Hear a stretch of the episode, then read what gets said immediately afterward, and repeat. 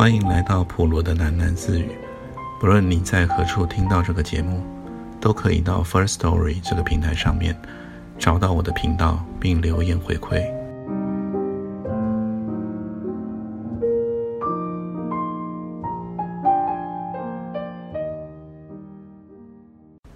各位听众晚安，今天又来到了我们的念书时间。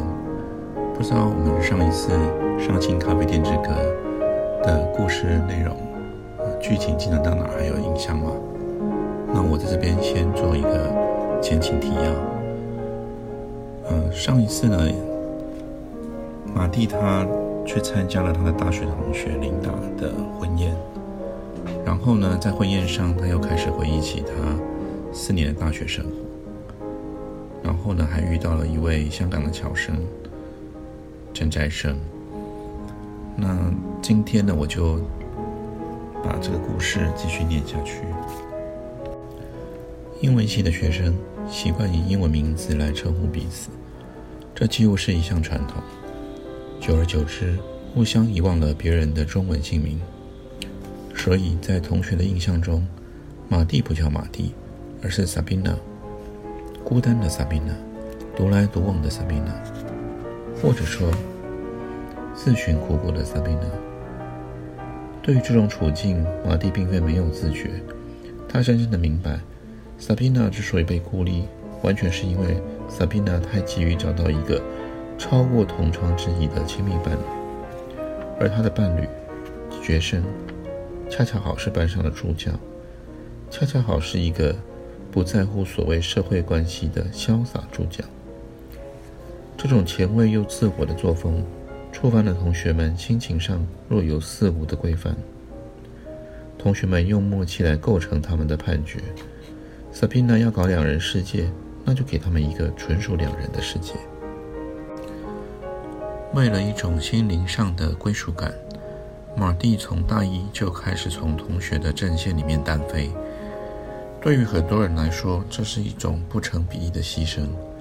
他们无法明白马蒂的沉溺，马蒂也不能了解何以这么私人的情事必须迎合众人的心情。杰森告诉他：“萨宾娜，重要的是你自己的看法，不要为别人的价值观而活。”说的不是很清楚吗？他要的不过是这么简单，一个家，一个回家的感觉。杰森的地方有温暖、饱满的灯光，有满室的原版英文书，有上百张经典爵士唱片，有一台电动咖啡机。这让马蒂感觉回到了家，虽然与他生长的景况相差的那么遥远，但是马蒂的想象力可以自动的延伸出神秘的连接。他在大一下学期就迁出了宿舍，搬去与杰森同住，并且觉得。永远也离不开这个家了。杰森认为，一个人要忠实的为自己的感觉而活。在某种层面上，杰森的确贯彻了他的人生观。马蒂大三那年，杰森在自助餐厅认识了一个应用数学系的女孩，他很快的感觉到这对这个女孩的爱慕，而他是为了感觉而活的。马蒂终于离开了他与杰森的家。只带走一只皮箱和手腕上四道深色的疤。马蒂回到了家里，像往常一样，这个地方并不欢迎他。马蒂领悟到，只有回去把大学读完，才能真正永远的逃脱这个家。所以，他又带着一纸皮箱和手腕上四道深色的疤，回到了英文系。这一次，他是完全的孤立了。往事像是一场暗淡的梦，这场梦模模糊糊地侵蚀了真实生活的界限，将暗淡的烟雾过渡到马蒂后来的人生。昔日的同学不断地涌现，当年的系花法雷瑞坐在马蒂的左手边。令人意外的是，法雷瑞单独一人赴赴宴。法雷瑞很寂寥地静静抽了一根烟。耐气的烟后出奇的活泼了起来。他用全副精神研读着马蒂的名片，马蒂则趁机端详着他。法雷瑞的双眼很美丽，还有海军蓝色的眼线，涂晕出逼人的艳光。但是艳光下有脂粉掩不住的淡淡眼袋，秘密地记录他这七年来走过的路程。这曾经是一双令马蒂羡慕的美丽眼睛啊！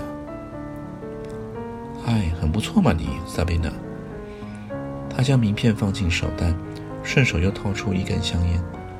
这家公司很难考的耶，做多久了？不久，才四个多月。马蒂不想骗人，他的确在这家公司待了四个月，只是已经辞职了半年多。真好，听说你结婚了是吗？怎么不见你老公呢？他在国外。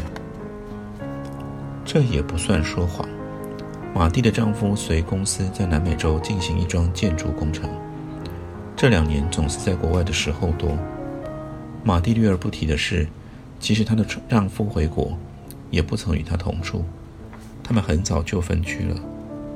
谈话至此，法雷瑞倒是觉得已善尽了礼节。他眨了眨。涂着海军蓝光泽的美丽双眼，正打算点上手中的香烟，一瞥见礼金台前新签到的来宾，又将香烟纳入烟灰缸。这支未燃过的细长香烟，尾顿成了一圈问号。春风吻上了法雷瑞的脸，马蒂也看着来人，这人比记忆中壮大了许多，是他们班上连任三学期的班代表，因为。英文的名字叫做戴洛。戴洛用麦克笔在红帐上画了很大的一个刀里的字样，最后一撇袅袅不绝卷曲成一束羽毛状的图案，签完了名字。他站直了，环顾整个大厅，巡视的目光所及，从宴席的各个角落都反射回了灿烂的笑颜。一个瘦小、挺直。穿着吊带裤的男人抛下了正在欢叙的同伴，起身用力挥着手。戴洛含笑向他走去。一路上，有的人亲昵地拍了拍他的臂膀，几个人隔着座位抓他的手摇了摇，有个人则颇有力道地拍了一下他的头。戴洛回首在这耳边，在这人的耳边低语了几句，这人嘹亮地笑了。戴洛来到吊带裤身男人的身边，那个男人捧起了戴洛的手，猛摇撼着。戴洛眯起的眼睛，相当柔和地看着他。啊，我们的皮鞋大王，全英文系就属你最有成就了。这个被戴洛称为皮鞋大王的男人，马蒂现在记起来了，是大二的时候插班进来的专科毕业生，人虽瘦瘦小。有一个很具分量的英文名字，叫克里斯多福。记忆中是一个特别羞怯、内向的男孩。戴洛在大三班代兼任系学会长的任期中，力排众议让克里斯多夫担任担任了系干事，掌管了所有系级的活动事宜。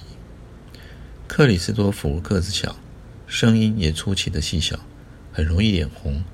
细干事的工作迫使他常上台主持会议。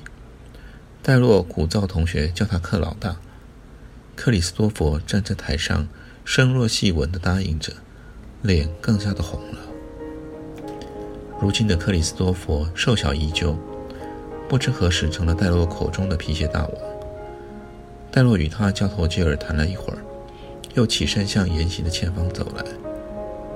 一旁坐着的一个小女孩。引起了戴洛的注意。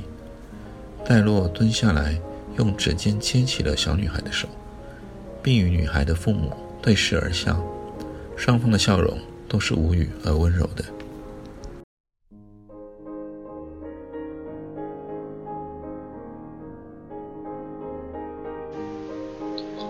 今天的念书就先到这里结束，我们改天见。